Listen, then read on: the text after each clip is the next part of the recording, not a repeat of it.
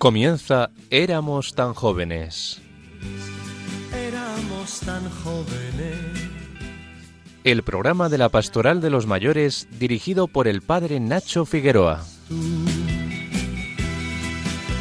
Y fue la verdadera razón de mi vida, nuestro sueño sin temor. Hola a todos los oyentes de Radio María en esta tarde del primer sábado del mes de septiembre, cuando en muchos de nuestros pueblos y ciudades se entremezclan fiestas patronales, rebequitas al atardecer y vuelta al cole. Empezamos un nuevo programa poniéndonos en las manos del Señor y bajo la protección de su Madre, la Virgen María. El final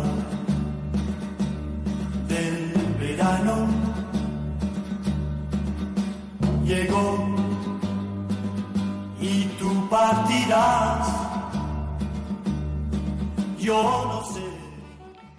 Aunque aún quedan tres semanas para que el calendario marque el comienzo del otoño, arrancar septiembre supone retomar las actividades cotidianas. Ya se acabaron las vacaciones de verano y los trabajos van sometiéndose a la rutina. Vamos poco a poco cerrando los apartamentos de la playa o la casa del pueblo para regresar al caótico orden de la ciudad. Las papelerías comienzan su tiempo fuerte con las ventas masivas de material escolar y libros de texto, y las familias empiezan a subir la cuesta de otoño, con una situación económica que para muchos supone tener que hacer equilibrios a la hora de afrontar los gastos que supone el nuevo curso. Parece que este año muchos abuelos tendrán que hacer un esfuerzo extra para colaborar en los gastos que supondrá la subida de los precios de la energía, los transportes, los productos de la cesta de la compra.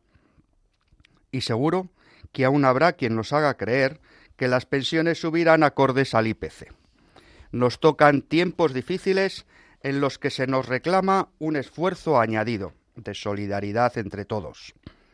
Y ahí está la Iglesia, la denostada Iglesia, la en tantos sitios perseguida Iglesia, para seguir poniendo una nota de esperanza y mostrando una mano tendida hacia el que a ella se acerca. Desde aquí, un reconocimiento muy especial a tantas personas mayores que dedican lo mejor que tienen a tareas eclesiales. Ese ejército de jubilados que forma mayoritariamente el voluntariado de las cáritas parroquiales, que son con los que con su esfuerzo, también económico, sacando un poco de su pensión para seguir cumpliendo con el precepto de ayudar a la Iglesia en sus necesidades, hacen posible que la Iglesia siga alimentando al que pasa hambre y vistiendo al que está desnudo. Ese enorme escuadrón de catequistas que dan testimonio de su fe a niños y a padres, esos matrimonios veteranos que con sus 40, 50 o 60 años de vida en común siguen animando a las parejas más jóvenes a dar un sí para toda la vida. Hoy, al final del verano, desde estas ondas de Radio María os damos gracias a los más mayores de cada casa y de cada parroquia, porque sin vosotros la misión de la Iglesia se vería muy mermada. Vosotros seguís siendo el presente y el futuro de la Iglesia, y vosotros, con vuestra perseverancia, nos seguís enseñando que la adhesión a Jesucristo no es un amor de verano. El final del verano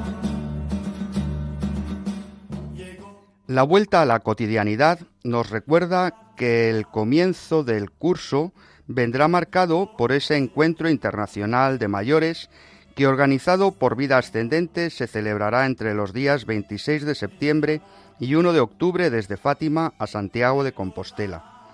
Con este motivo, Victoria Pascua, directora de Prestur Peregrinaciones, agencia colaboradora en los preparativos del evento, nos contará qué es lo que nos espera en Fátima y nos recordará los orígenes de la devoción a Nuestra Señora en aquel lugar.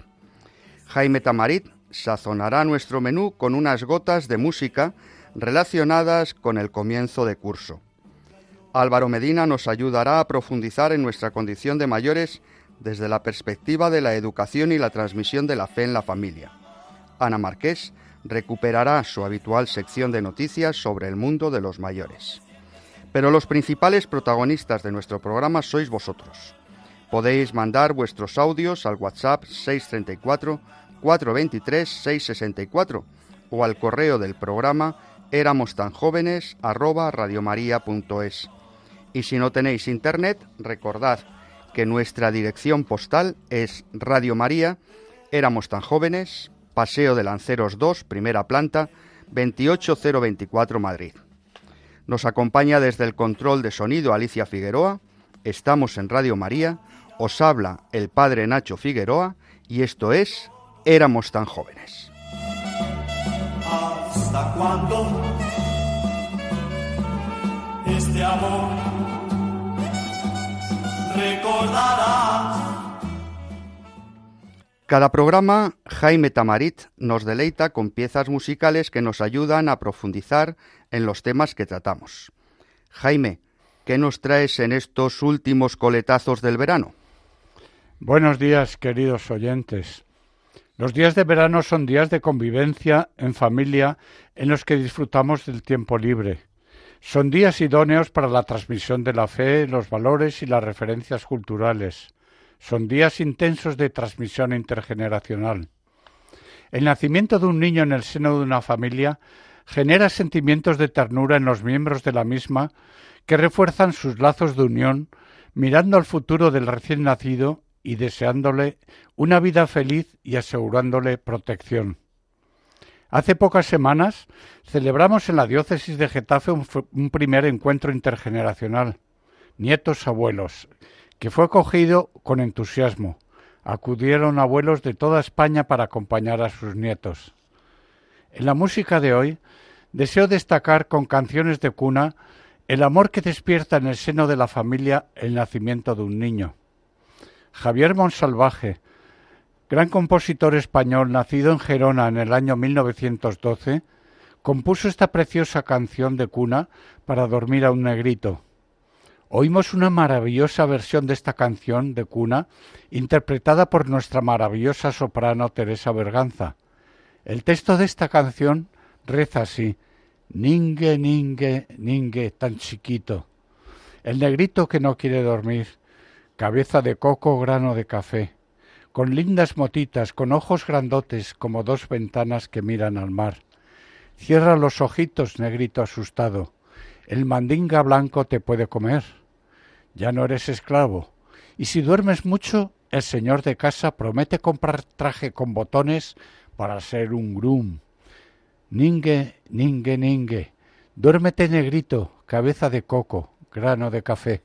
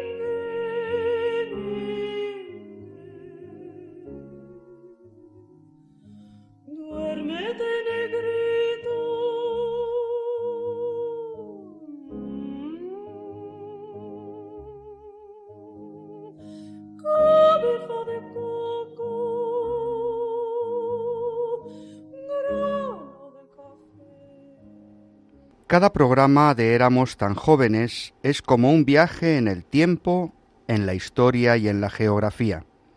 Para guiarnos en ese itinerario tenemos a nuestra querida Victoria Pascua con su sección En modo viaje.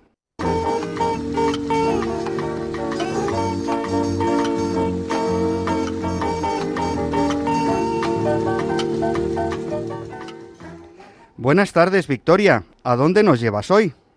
Muy buenas tardes, queridos amigos, Nacho, por supuesto, Álvaro y Jaime y a todos nuestros queridos oyentes de Radio María. Aquí de vuelta, ya sabes, de vuelta de vacaciones. Y dado que el comienzo de curso para las personas mayores viene marcado por la celebración de nuestro Encuentro Internacional de Mayores, EIM 2022, que culminará en Santiago de Compostela, como todos ya sabéis, hoy me gustaría que habláramos de Fátima, que va a ser nuestro punto de partida. No cabe duda de que Fátima es, en un siglo se ha convertido en uno de los principales lugares de peregrinación mariana del mundo entero. Pero antes de describirnos el lugar, háblanos de lo que aconteció hace poco más de un siglo, en 1917, en aquel lugar. Pues mira, la devoción a Nuestra Señora del Rosario de Fátima lleva presente en la Iglesia desde 1917, época en la que acontecieron las apariciones de la Virgen a los tres partorcillos. Eh, si bien desde el año anterior ya se les había aparecido el ángel que anunciaba el encuentro con la Madre.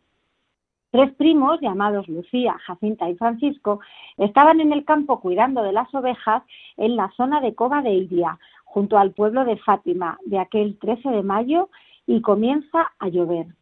Los niños, seguidos del rebaño de sus ovejas, buscan un sitio para cobijarse y de pronto ven una luz blanca que se esconde entre los árboles. Se acercan y descubren a la Virgen María vestida de blanco con un rosario en las manos. La señora les encargó que regresaran allí el día 13 de cada mes. Los niños cumplieron la promesa que le habían hecho a María. De hecho, anunciaron las apariciones y lo que habían visto a sus vecinos. Tras la segunda aparición, en junio, los jóvenes contaron que la Virgen les había anunciado que dos de ellos, Jacinta y Francisco, morirían pronto. Y así sucedió. En diciembre de 1918, a causa de la epidemia que conocimos como la gripe española. Francisco y Jacinta cayeron enfermos y murieron. Meses más tarde, en abril, Francisco murió. Por el contrario, Jacinta mejoró de la gripe, pero su salud se resintió de nuevo a causa de la enfermedad. Cumplióse así lo que la Virgen habría predicho el día 20 de febrero de 1920.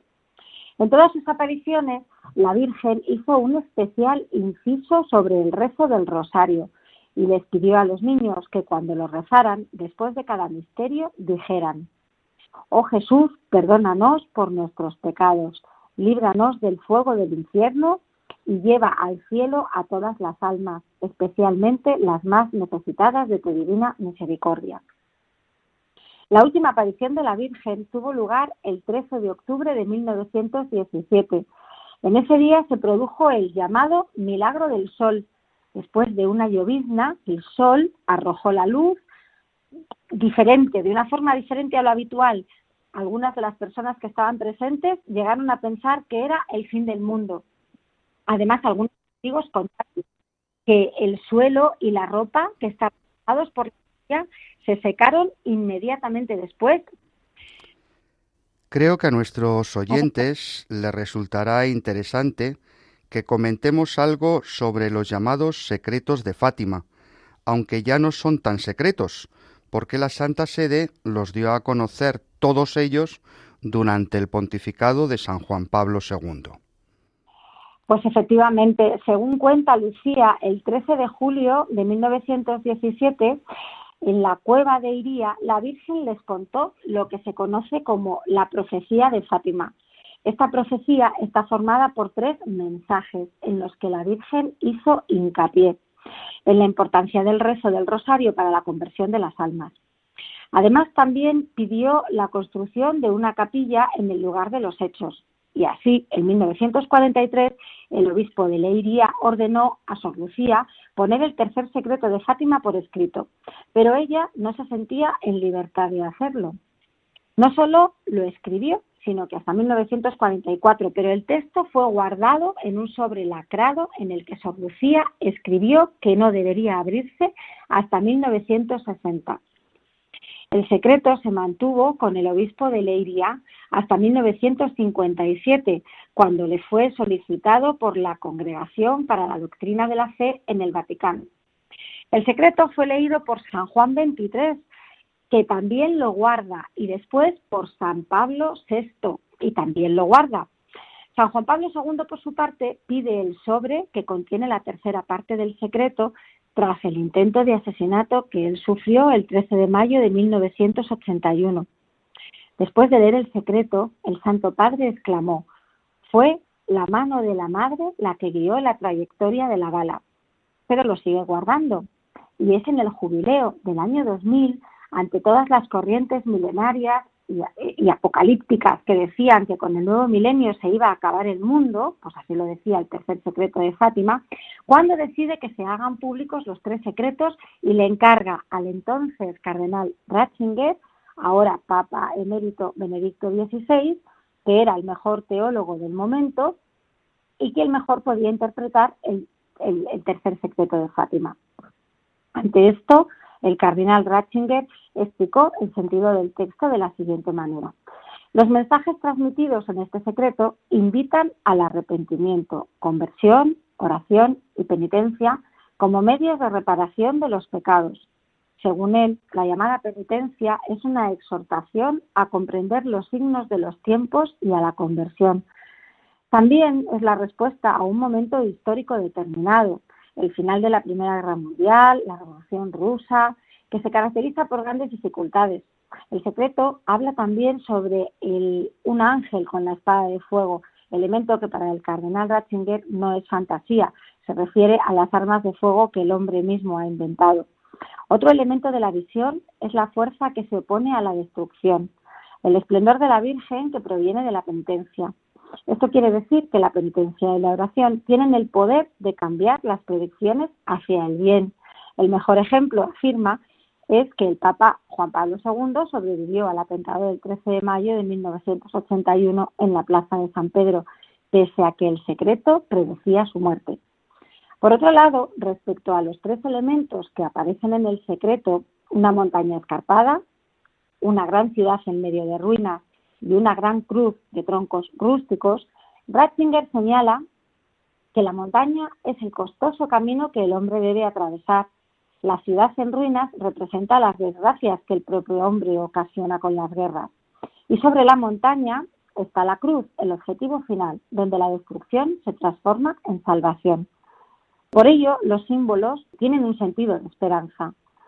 El obispo de blanco, el Papa, tendrá que subir por esa montaña y atravesar la ciudad en ruinas. El Papa precede a los demás, cuyo camino también pasa en medio de cadáveres.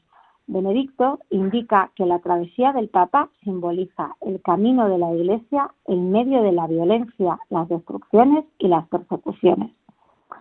En la visión, dice el entonces cardenal Ratzinger, podemos reconocer el siglo pasado como un siglo de los mártires, como el siglo de los sufrimientos y las persecuciones contra la Iglesia, como el siglo de las guerras mundiales y de muchas guerras locales que han llenado toda su segunda mitad y han hecho experimentar nuevas formas de crueldad.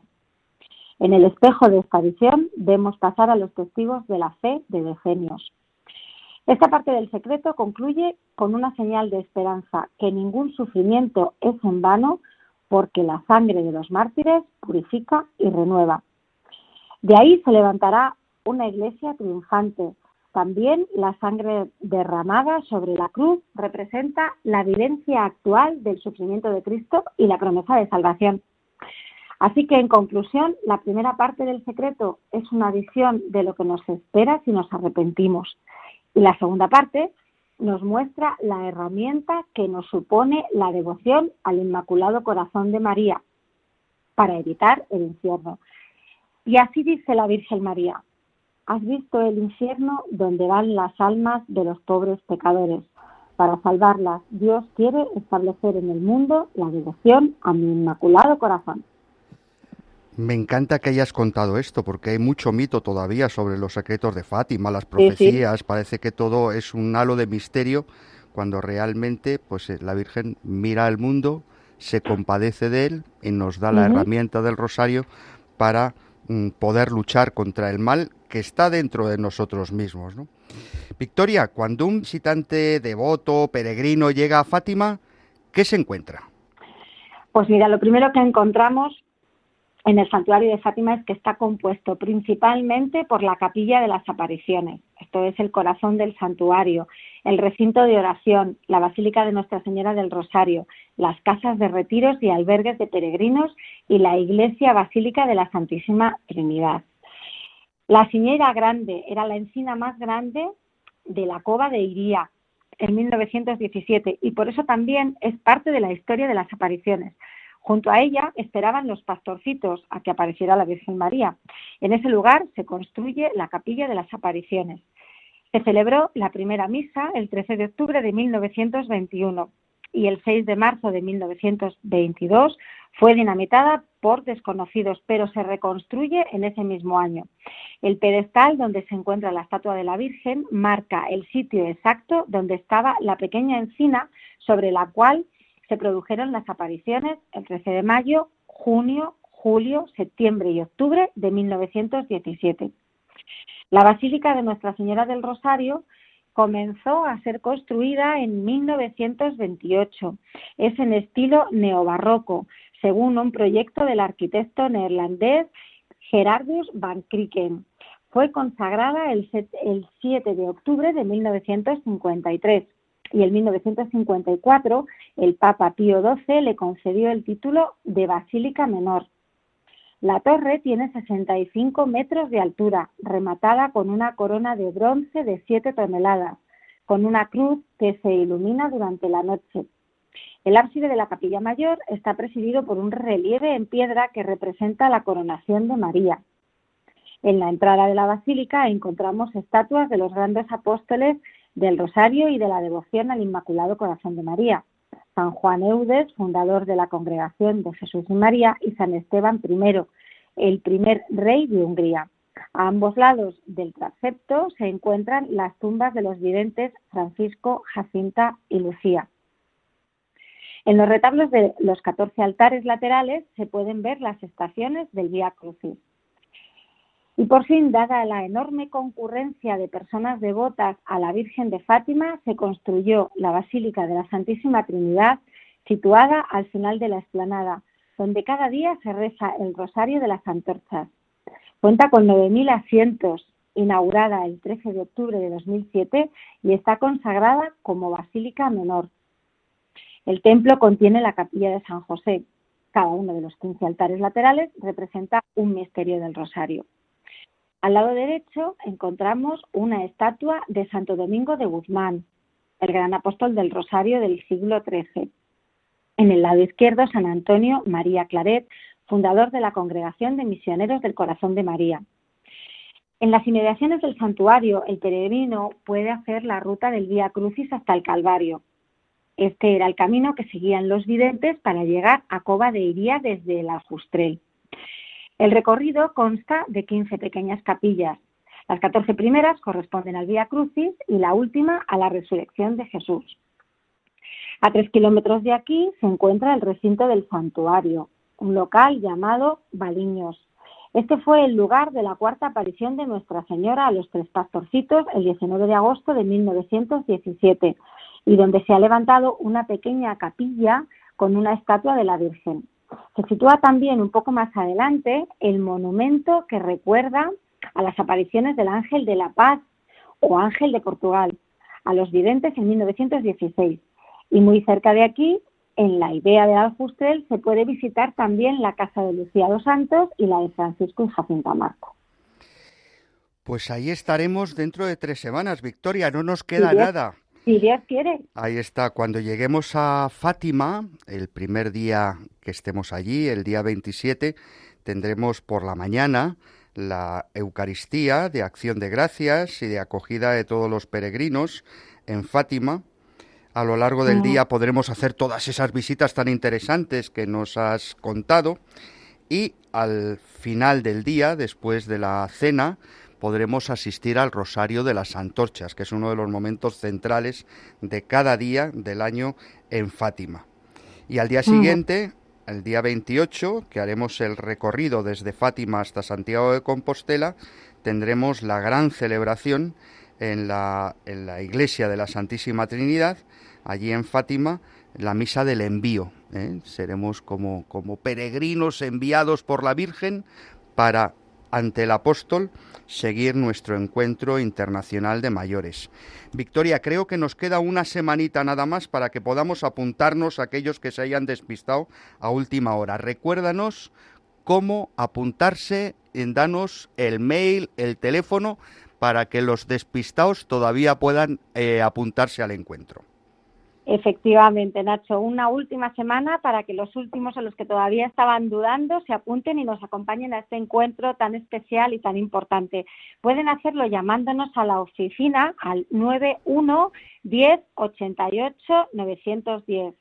91 10 88 910 o enviando un correo electrónico a eim2022 arroba presturperegrinaciones.es eim2022 arroba presturperegrinaciones.es. Pues Victoria, nos quedamos con todo esto. Como siempre, un placer compartir contigo este ratito en modo viaje. Nos seguimos viendo y seguimos escuchándote en un par de semanas. Igualmente un fuerte abrazo. Gracias, un beso. Adiós, adiós. Jaime Tamarit nos introducía con la primera pieza musical en la ternura que suscita el nacimiento de un niño. ¿Qué más nos propones hoy? Este sentimiento de ternura se ha extendido al mundo del jazz. La mejor muestra es la canción con la que se inicia la ópera Porgy and Bess. Esta ópera, estrenada en 1927, fue compuesta por el gran compositor estadounidense George Gershwin nacido a finales del siglo XIX. George Gershwin supo incorporar de manera magistral el ritmo del jazz a la música clásica. Una muestra de ello es esta ópera magistral que comienza con este diálogo entre Bess y Porgy, magistralmente interpretado aquí por Ella Fitzgerald y Louis Armstrong, que oiremos a continuación.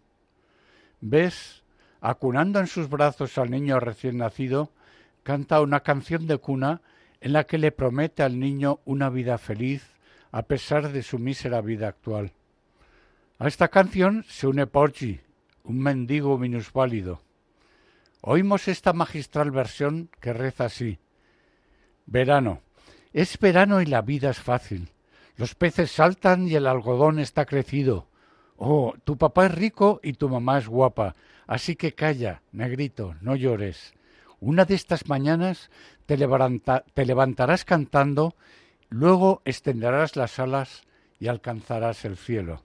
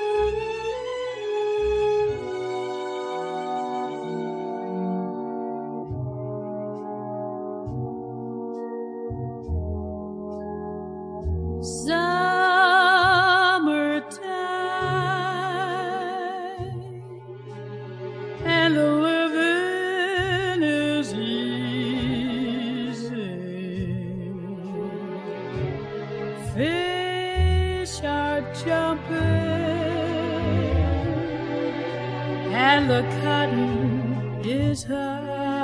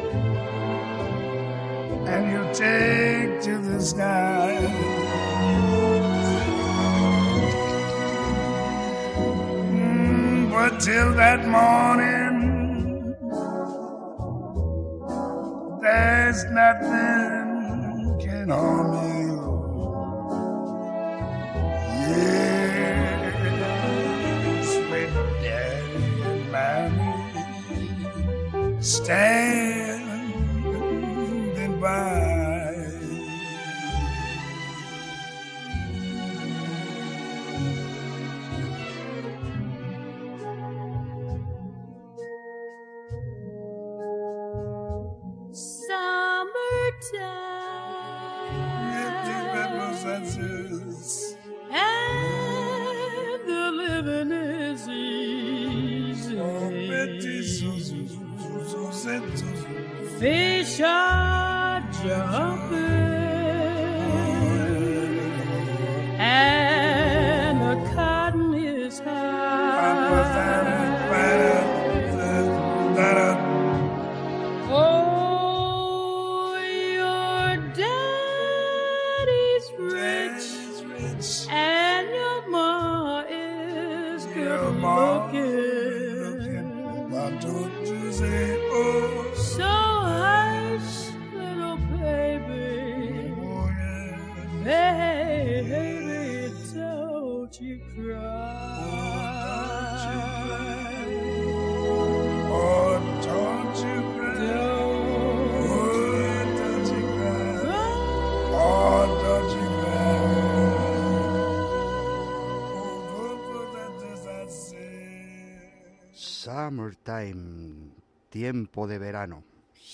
En Radio María, en este espacio que se llama Éramos tan jóvenes, en esta tarde de sábado, esperando vuestros mensajes al WhatsApp 634 423 664.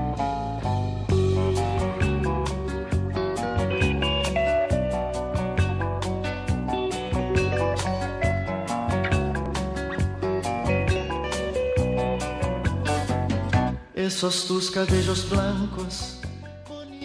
En su sección Envejecer con un corazón agradecido, Álvaro Medina nos ayuda a sacar el mejor partido a nuestra condición de personas mayores. Hoy nos habla de la oportunidad que tenemos de colaborar en la educación de las generaciones más jóvenes. Efectivamente, hoy os invitamos a hacer una reflexión sobre la misión de los abuelos en la educación de los nietos. En lo relativo a la educación hay dos grandes campos, la educación cultural, escolar, académica y la educación sobre la vida desde la fe. En relación con la educación cultural, los abuelos generalmente tenemos un papel de apoyo a los padres y a los profesores, hasta donde nuestros conocimientos alcanzan. Pero en la preparación sobre la vida, especialmente la vida vista y vivida desde la fe, nuestra misión es fundamental. Las experiencias vividas para cada uno aportan una riqueza única a la formación de nuestros nietos. El Papa Francisco nos decía en la oración del Ángelus del 26 de julio del 2013 qué importantes son los abuelos en la vida de la familia para comunicar al el patrimonio de la humanidad y de la fe que es esencial para cualquier sociedad y qué importante es el encuentro y el diálogo entre generaciones, principalmente dentro de la familia. Para poder enseñar a nuestros nietos no podemos partir de nuestras experiencias y contarlas a nuestros nietos cuando nos vengan a la mente sin más. Hay que ir a su encuentro. Primero hay que escucharlos y saber cuáles son sus inquietudes, sus curiosidades, sus dudas y entonces, desde la fe, desde nuestras experiencias, procurar poner luz en sus vidas. Como en otras ocasiones, os ponemos un cuentecito que os puede servir.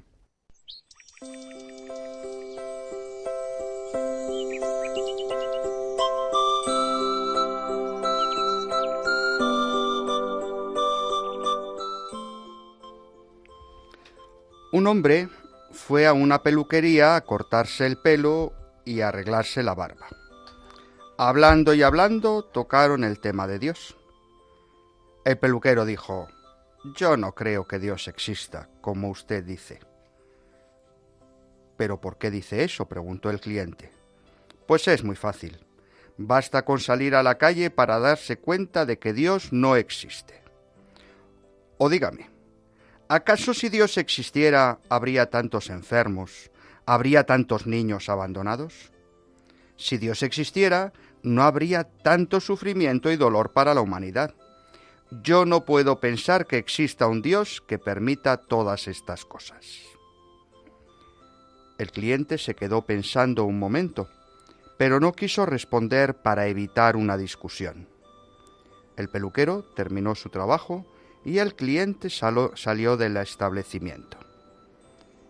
Entonces se encontró en la calle con un hombre que lucía una barba espesa y largos cabellos. Al parecer, hacía mucho tiempo que no se los arreglaba y tenía una apariencia muy desaliñada. Entonces entró de nuevo en la peluquería y dijo al peluquero, ¿Sabe una cosa? Acabo de descubrir que los peluqueros no existen. ¿Cómo que no existen? preguntó el peluquero. Si estoy yo, por ejemplo, y soy peluquero. No, dijo el cliente. No existen porque si existieran no habría personas con el pelo y la barba tan largas como la de ese hombre que va por allí por la calle. Ah, los peluqueros sí existen. Lo que pasa es que esas personas no vienen a mí. Exacto, dijo el cliente. Esa es la cuestión si Dios existe, y existe, lo que pasa es que las personas no van hacia Él. Y por eso hay tanto dolor y tanta miseria.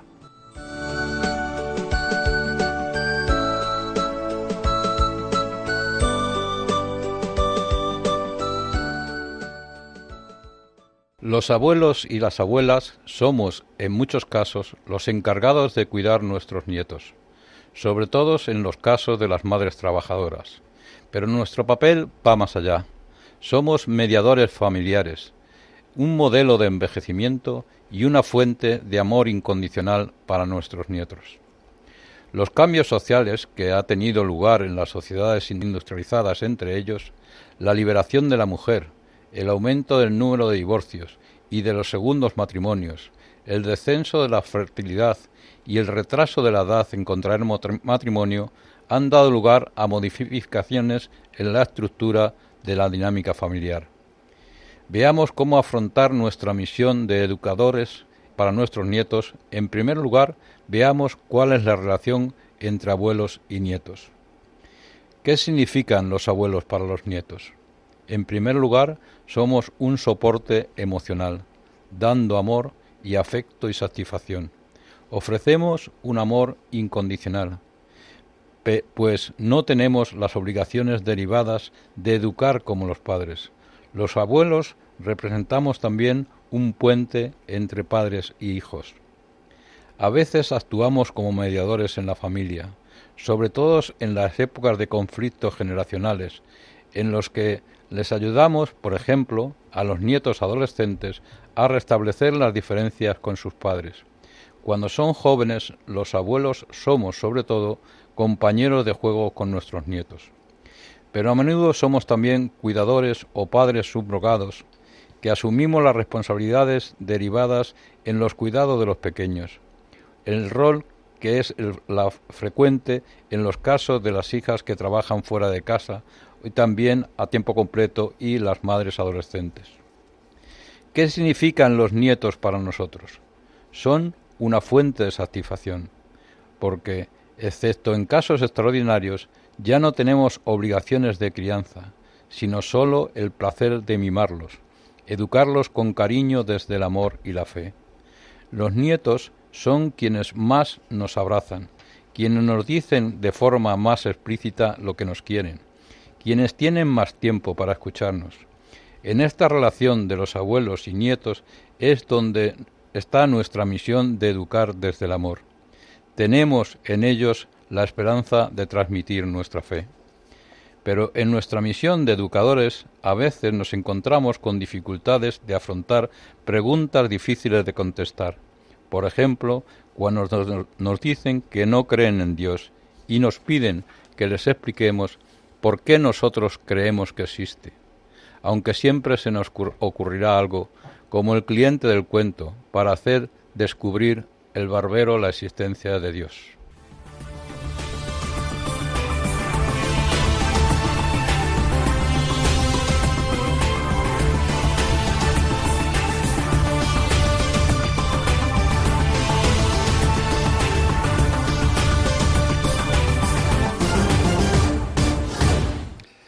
Recuperamos esa sección de noticias que veníamos trayendo antes del verano, en la que Mercedes Montoya y Ana Marqués nos contaban las noticias de los mayores. Mercedes todavía no se ha incorporado, pero Ana ya está de vuelta de vacaciones y nos pone al día de las cosas que nos pasan. Noticiero radiofónico. Noticias de mayores para mayores. Retomamos la actividad después del periodo vacacional y continuamos con las catequesis del Santo Padre sobre la vejez, con el anciano de los días. En la catequesis del pasado 17 de agosto, Francisco, partiendo de la lectura de Daniel, habló sobre la vejez tranquila, sobre el anciano de los días y la eternidad, porque la antigüedad de Dios es antigua y nueva a la vez.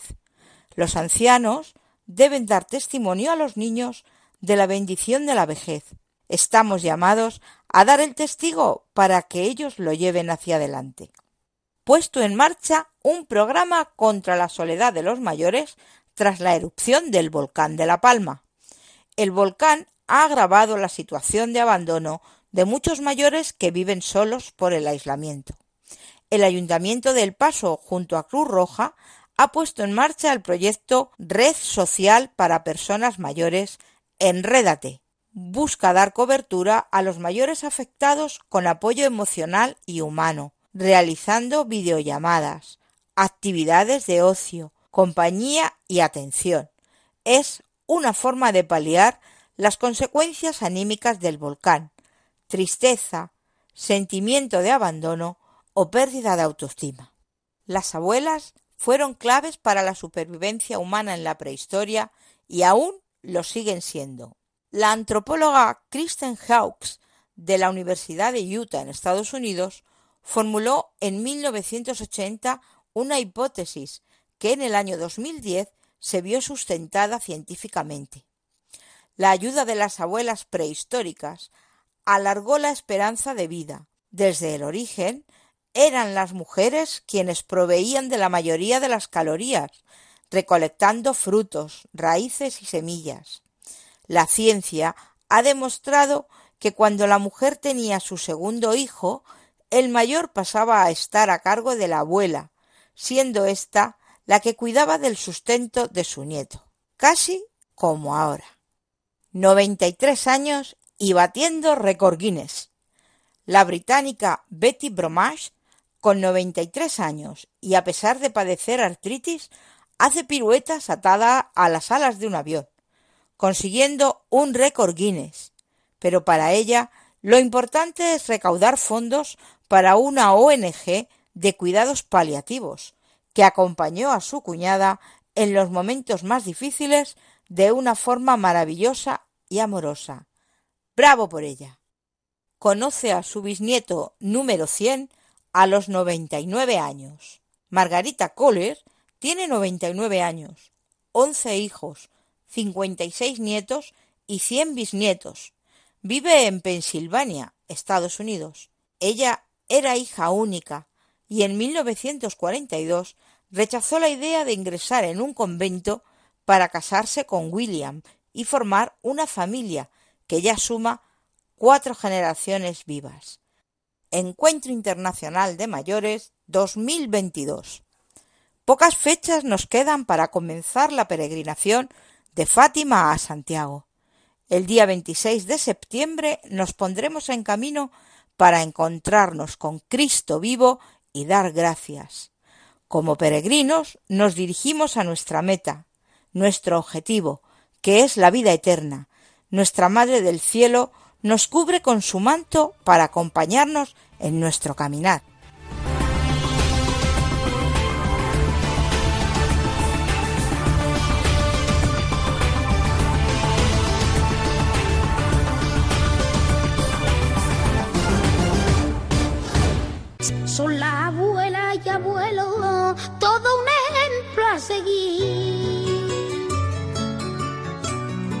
Aprendamos de ellos, son la abuela y abuelo, todo un ejemplo a seguir.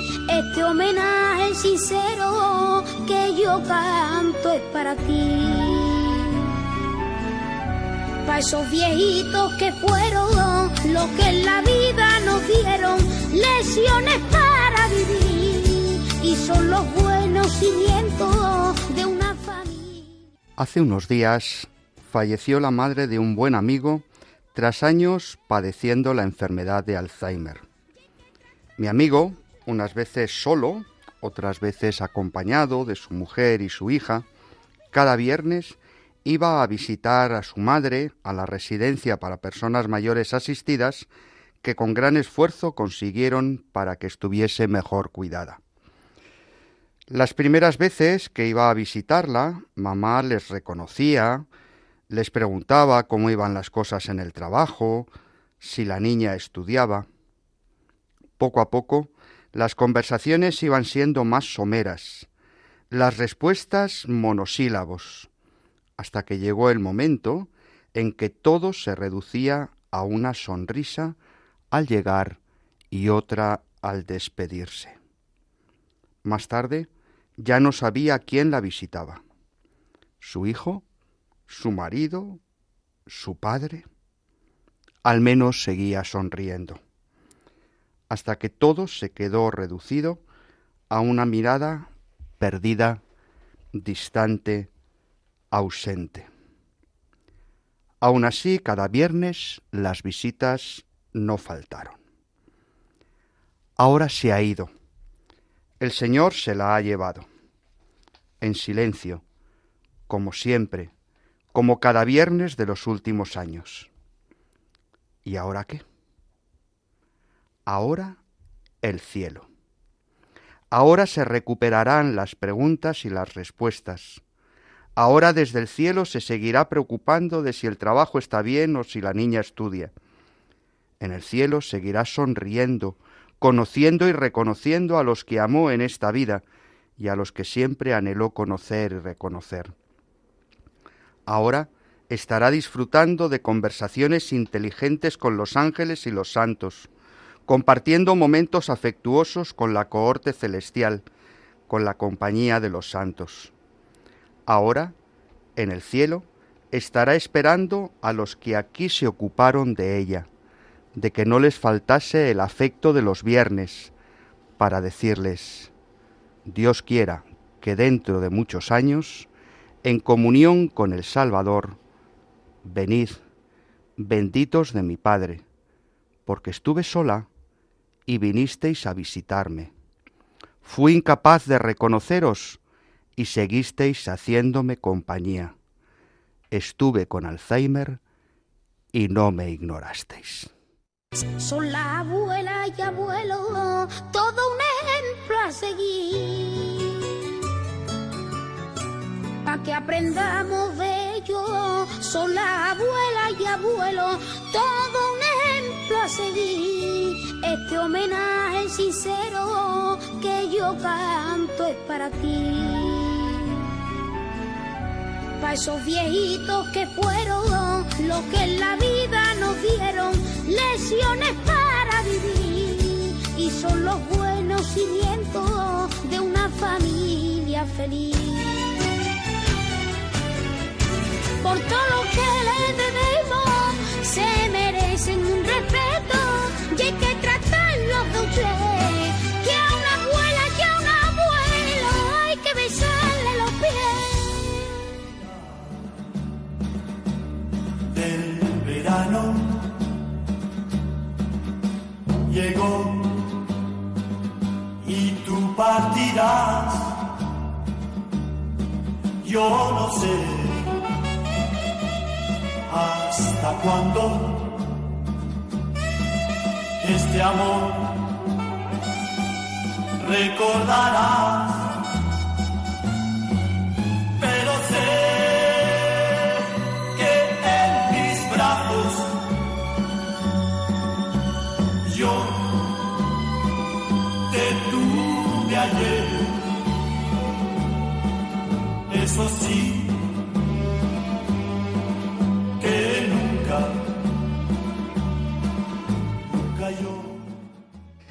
Podemos quedarnos con este mensaje.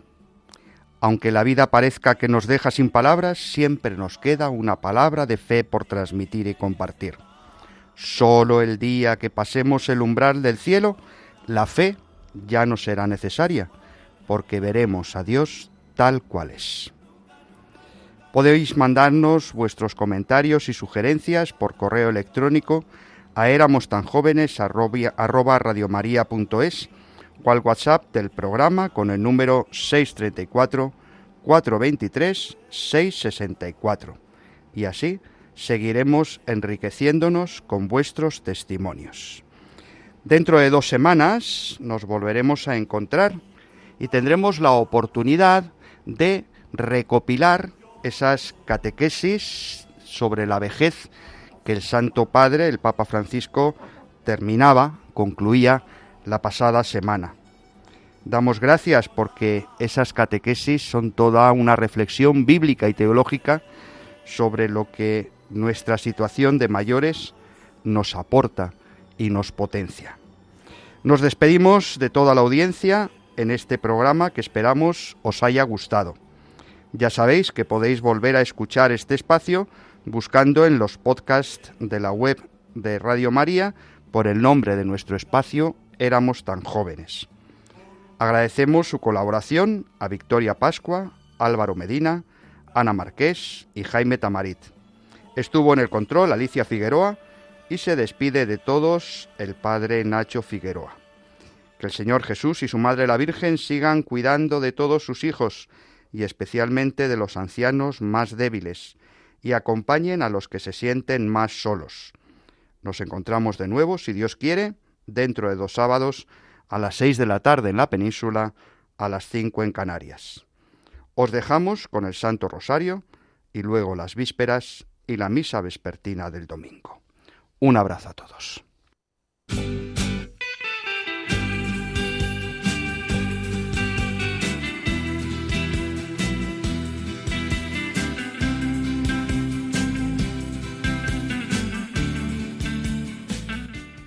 Y así termina Éramos tan jóvenes, Éramos tan jóvenes. el programa de la Pastoral de los Mayores dirigido por el padre Nacho Figueroa.